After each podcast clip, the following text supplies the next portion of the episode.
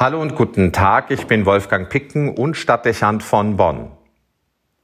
Der heutige Tag führt uns erst nach Klein-Armenien in den Südosten der heutigen Türkei und später in die kroatische Stadt Dubrovnik an der dalmatinischen Küste. Es sind die geografischen Eckpunkte einer Biografie, nämlich der Legende des heiligen Blasius. Die Kirche feiert heute weltweit seinen Gedenktag. Im Wechsel zwischen dem dritten und vierten Jahrhundert leitet Blasius in der armenischen Stadt Sebaste die dort unter der Christenverfolgung leidende Gemeinde. Er fällt den Nachstellungen unter Kaiser Licinius selbst zum Opfer. Dem Statthalter der Provinz soll er vor seinem Martyrium entgegengerufen haben, ich fürchte dich nicht, tu, was du willst, aber ich werde meinem Herrn und Gott treu bleiben. Ein mutiger Widerstand und eine unbeugsame Treue, die bereits damals beeindruckt und die bis in die Gegenwart vielen Respekt abbringt.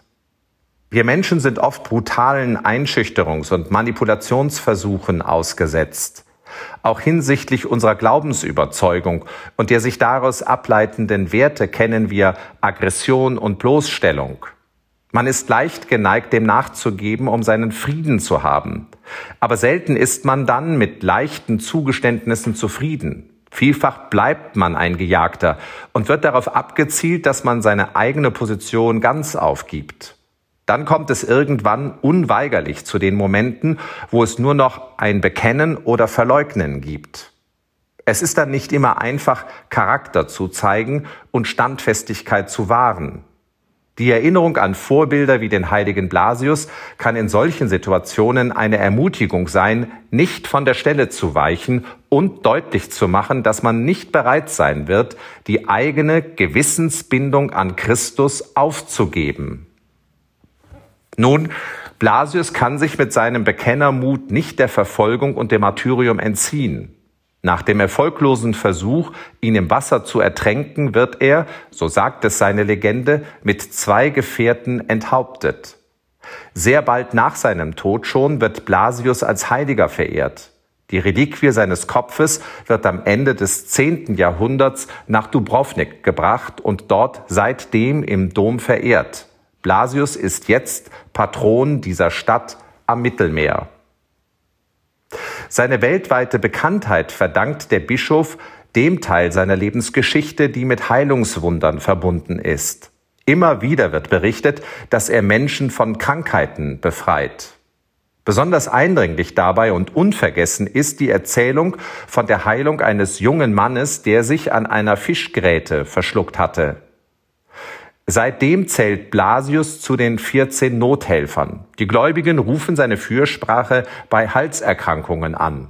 Da beinahe jeder Mensch im Verlauf seines Lebens mehrfach grippale Infekte hat, die lange Zeit nicht so wirksam mit Medikamenten zu behandeln waren, wurde seine Verehrung populär. Blasius wird, so könnte man sagen, zum Alltagsheiligen und zum Lebensbegleiter vieler Menschen. Sehr bald etabliert sich ein Segen, der an seinem Gedenktag gespendet wird. Mit gekreuzten Kerzen stellt sich der Gläubige in das Licht, das für die Liebe und Heilkraft Gottes steht, und empfängt einzeln den Segen eines Priesters. Er soll Schutz vor Krankheiten nicht nur in Hals und Rachen vermitteln. Der Glaubende empfängt ganzheitliche Stärkung an Leib und Seele.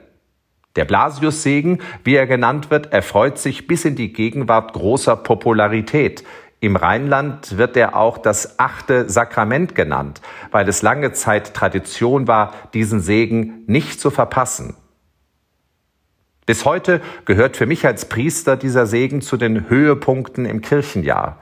Sehr oft spenden wir vom Altar aus oder bei anderen Gelegenheiten einen Segen, um das Vertrauen in die wirksame Präsenz Gottes zu stärken und die Menschen dem Schutz Gottes zu empfehlen. Wer den Segen erhält, hört die Zusage, dass Gott mit ihm geht und bei ihm bleibt. Davon geht eine Kraft aus, die man nicht groß genug einschätzen kann. Der Blasiussegen nun hat eine ganz besondere Kraft, weil er den einzelnen Menschen in den Blick nimmt und in das Licht Gottes stellt. Es sind ganz unmittelbare Begegnungen zwischen Gott und Mensch, auch zwischen dem Glaubenden und dem Priester. Wortlose Blicke, die oft spürbar gefüllt sind mit sehr individuellen Nöten und Sehnsüchten. Der Einzelne steht vor Gott, wie er ist und wie er sich gerade empfindet. Nicht abseits oder im Dunkeln, nein, in das angenehme Licht der Kerzen gestellt. Nicht auf sich allein zurückgeworfen, sondern in die liebevolle Nähe Gottes gebeten. Man ist in diesem Moment nicht einer von vielen, sondern wahrnehmbar der, auf den es ankommt. Gott hat ein Wort und einen Segen nur für mich.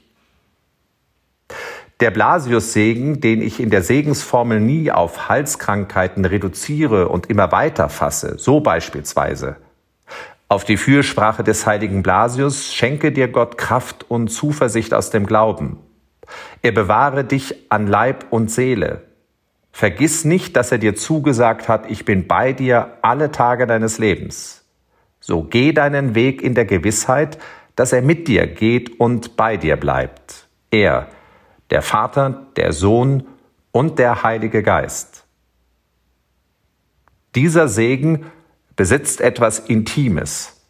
Fast meint man, aus ihm spräche so etwas wie Ich bin dein Gott und du bist mein Kind.